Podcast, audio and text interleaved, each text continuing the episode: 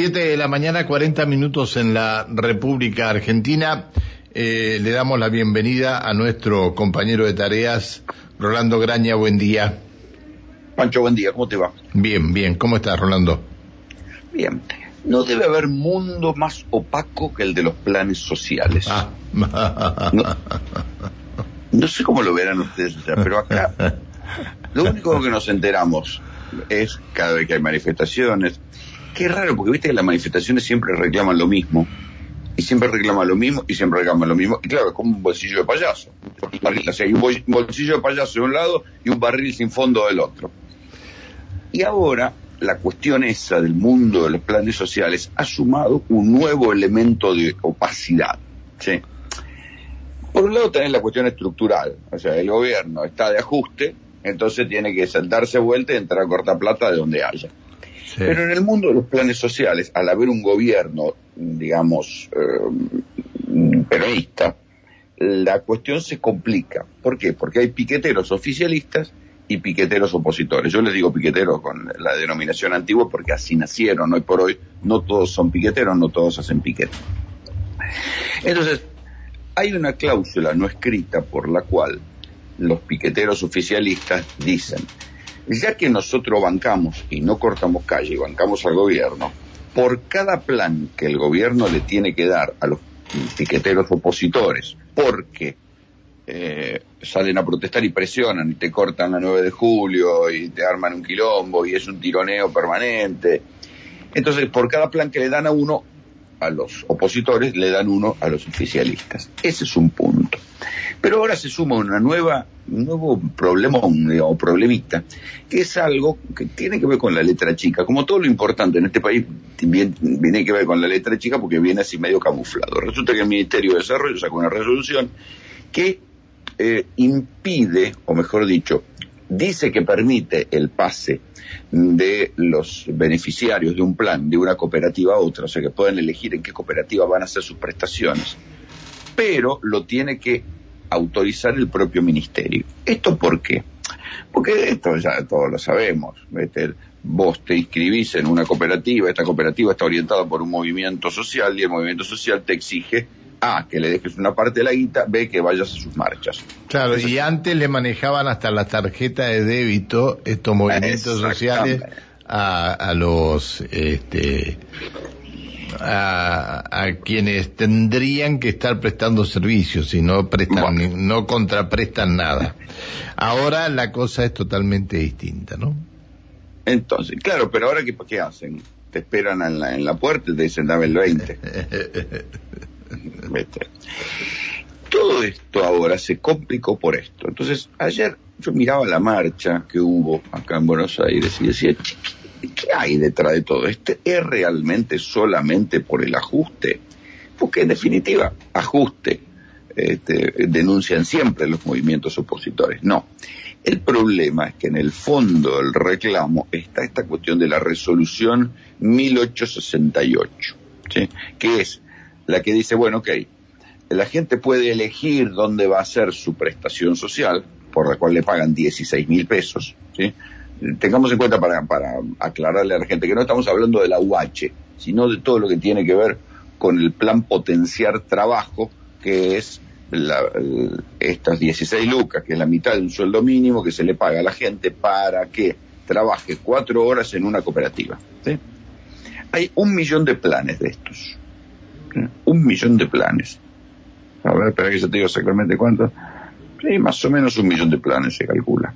Y están pidiendo, los piqueteros opositores están pidiendo 100.000 más. El problema es que todo esto, en tiempos de ajuste, va a entrar en crisis, porque no hay más plata. O sea, del mismo modo que no hay más plata para los subsidios de la tarifa de colectivo, no va a haber más plata para nuevos planes sociales. Y van, a y van a reducir los actuales. No van a sacar los planes, sino que lo que van a hacer es lo de siempre, ajustar por inflación. O sea, van a ir dejando que la inflación vaya comiendo el valor del poder adquisitivo total del Estado, es socio de la inflación al final del día, porque en la medida que aumenta la inflación, le aumenta la recaudación, y eso se llama licuar por inflación.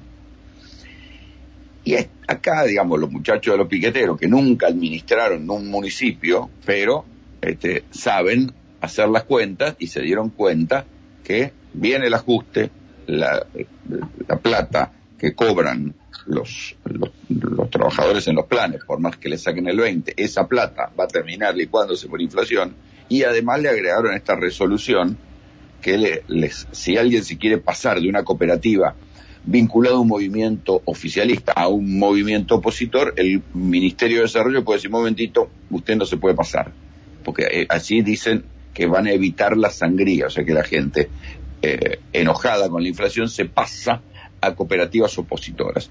Algo de esto es verdad, porque hay que recordar que en el tercer cordón del conurbano, sobre todo la izquierda radicalizada, la izquierda trotskista sobre todo, creció muchísimo. ¿sí? Y hay lugares, muchos municipios donde empiezan a tener concejales, porque tuvieron una elección muy buena, entonces crecieron muchísimo, entre otras cosas por la bronca que hay con el gobierno, por la inflación, algo que está capitalizando no solamente la ultraderecha libertaria y el PRO, sino también, en menor medida, la izquierda. Entonces, así está planteada la cosa. ¿Y esto qué garantiza? Que vas a tener, por lo pronto, todo un invierno de quilombo social, de protesta, de gente en la calle. Y hasta las elecciones del 2023 va a ser esto, ¿eh? cada vez va a ser va ir que viene porque se toman vacaciones sí pero va a ir eh, creciendo esto eh Sí, sí, sí. Va a ir creciendo, en serio. Sí, acá, lo tuvimos ayer, acá lo tuvimos ayer, ayer tuvimos la, ayer también tuvimos movilización y antes de ayer también reclamando más planes sociales. exactamente. Este, siempre reclaman lo mismo, siempre, y después más alimentos, que los alimentos llegan tarde, la consigna es, ritual. Pero lo que cambió es que ayer fue la primera marcha, me parece, donde empezaron a entender que se acabó el Festival de Planes Sociales. Porque hasta ahora era un tironeo. Pedían 100, le daban 20. Pedían 500 cosas, le daban 250. Iban y venían, iban y Era un muñequeo permanente.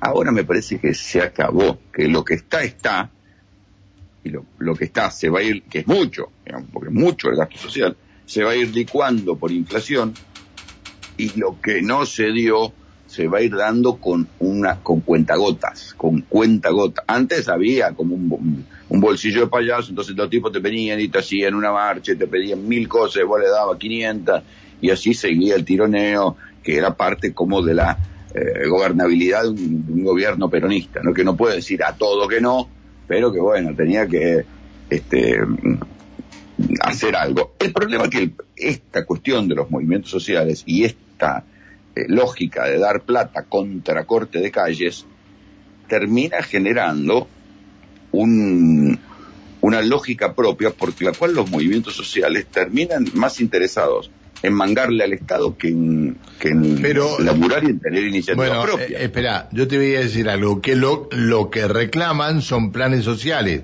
porque cuando eh, alguien les presenta una propuesta de ir a trabajar acá a una chacra, la, la, zona rural, este, una dirigente de, de, de, un, de uno de estos, de estas organizaciones me dijo que eso era denigrante.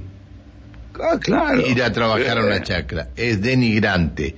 Entonces, todo lo que están esperando es que los contratos sean para pintar edificios, para reparar edificios. Siempre hablamos de edificios de gobierno. El otro trabajo, el que se tiene que hacer en serio y no pedirle todo al Estado, no, eso ya es denigrante. No, claro, siempre hay ahí como, viste, un, reclamo de, de precisión. Y después la idea esta de que, bueno, siempre piden más trabajo en blanco, pero después el, trabajo en blanco a ellos no les conviene.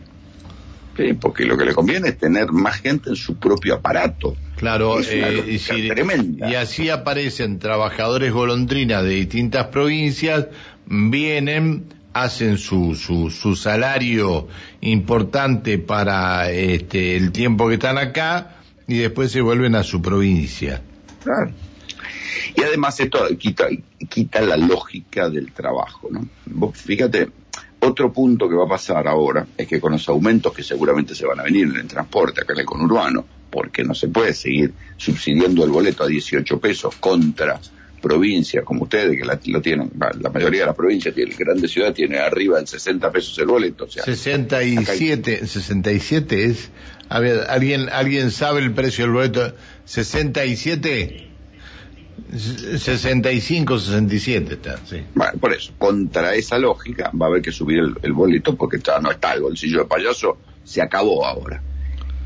Sí, pero ayer anunciaron este, un aumento de un 60% para los subsidios para las provincias, excepto eh, la Ciudad Autónoma de Buenos Aires, pero le aumentarían un 60% a la, a la 61-70, gracias Ariel.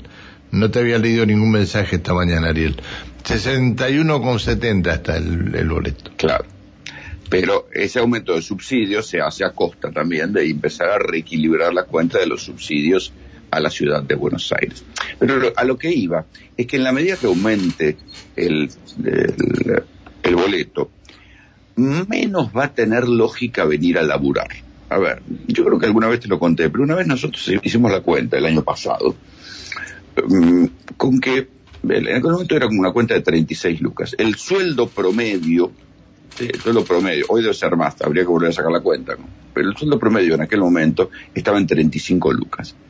Y si vos tenías tres pibes con la UH más eh, dos planes cooperativas de cada uno, ya se te iba a más de 36 lucas. Si vos tenías la esposa y el papá tenían un plan potenciar trabajo, o sea que supuestamente trabajaban en cooperativas, ya ganaban más que lo que ganaba alguien si venía a trabajar a la ciudad de Buenos Aires y no tenían que pagar viaje y no tenían que pagar y no, y no tienen que salir de la casa y no tienen salvo cuando los convocan para alguna movilización o para otra cosa que tiene, que tienen que llevar este, y ahí le dan la, la, la pechera entonces cuando devuelven la pechera le hacen firmar claro exactamente este, el control claro pero si aumenta, si aumenta el boleto, menos sentido va a tener para mucha gente venir a trabajar. Va a ser mucho más negocio gestionar un plan y quedarse en su casa y dedicarse a militar o a cumplir con el movimiento que le consiguió el plan. O sea, vos estás yo te dándole la guita a los tipos que después te van a cortar la calle. Entonces, es una lógica que no termina nunca. Acá en Neuquén hay este, de hace décadas que apareció la 2128, una ley provincial de subsidio al desempleo que este, hay, pero familias este, enteras que no, no, no conocen el trabajo ¿eh? y que viven de los planes. Familias enteras, ¿eh? Por eso te digo, entonces ahí hay un punto donde sí, bueno, muchachos, esto está creciendo a tal nivel que ya es inmanejable. Porque uno entiende que vos tenés que hacer algo por un desempleado, por un desocupado, tenés que hacer algo, para ayudarlo a que no se caiga el mapa.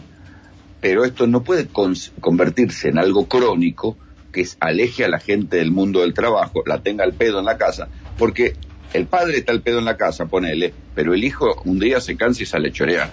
Digamos, esta es el, la, ley de, la ley de la estadística de los grandes números. Pasa que. O salen y lo, ven en la calle y lo ven en la calle. Un universo complicado. Porque no, no tenés contención, no tenés nada. Entonces, ahí me parece que hay se viene un problema grave. Porque la gente, todos nos vamos a enojar porque eh, se aumenten las tarifas, mucha gente se va a enojar porque aumente, siga aumentando la inflación, todo eso. Pero nada de eso saca a la gente a la calle. ¿sí? Ahora bien, la pulseada entre piqueteros oficialistas, piqueteros opositores, en un momento dado va a hacer que las ciudades, y digo las ciudades porque están anunciando esta, replicar los planes en todas las ciudades, que te comporte de ruta, las ciudades se vuelvan insoportables. ¿eh? Bueno, nosotros hoy tenemos, acá tenemos varias movilizaciones y el Estado prácticamente parado por una movilización de ATE. Este, los enfermeros eh, mañana salen a la calle, bueno, eh, los docentes de, una localidad cercana de San Patricio del Chañar están sobre, a partir de las ocho y media, sobre la tercera rotonda en Centenario, pidiendo por otra cosa. Es decir, acá estamos de marcha todos los días, ¿eh? No, no, no. digo, me parece que hay una diferencia. Eh, eh, una cosa son las marchas sindicales, que son gente que, bueno, reclama ritualmente por sus convenios, sus mejoras, su cosa, que a veces cuando son dirigidas por sindicatos de, izquierda son más este, insistentes y, cortan por mm, cortan los servicios por detalles y en otros no. Esto forma parte del paisaje mal, más o menos de cualquier país, pero los movimientos sociales no, son una, casi te diría, una exclusividad argentina. ¿Eh? O sea, los sindicatos más o menos están en todos lados. Los movimientos sociales con plata del Estado, que a su vez cortan la calle al propio Estado que le da la plata, son una exclusividad argentina. Yo no recuerdo haberlos visto en otros países de América Latina. Y hoy por hoy, los movimientos sociales, en términos de poder, se sientan a la mesa, ya sean oficialistas o opositores, se sientan a la mesa en paridad con los sindicatos. Que ahora en los discursos oficiales se habla de la CGT y de los movimientos sociales. Y esto es una cosa que inventó el Estado. Es un actor social que inventó el Estado. Sí, sí, sí, sí, sí. Es así. Bueno, Rolando, ¿nos reencontramos mañana? Sí, señor, como siempre. Te mando un abrazo. Chao, Panchito. Que siga todo bien. Gracias, gracias. Chao, querido. Chao, hasta luego. Eh, el señor Rolando Graña.